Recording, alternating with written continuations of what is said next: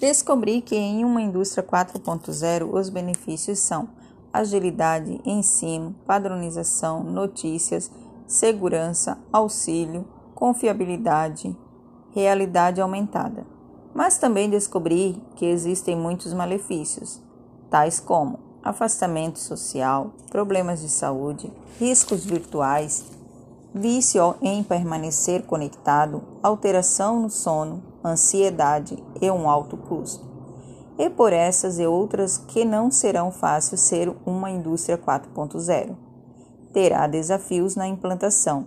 Nem todos os empresários vão aderir a essas implantações, porque alguns não querem correr este risco.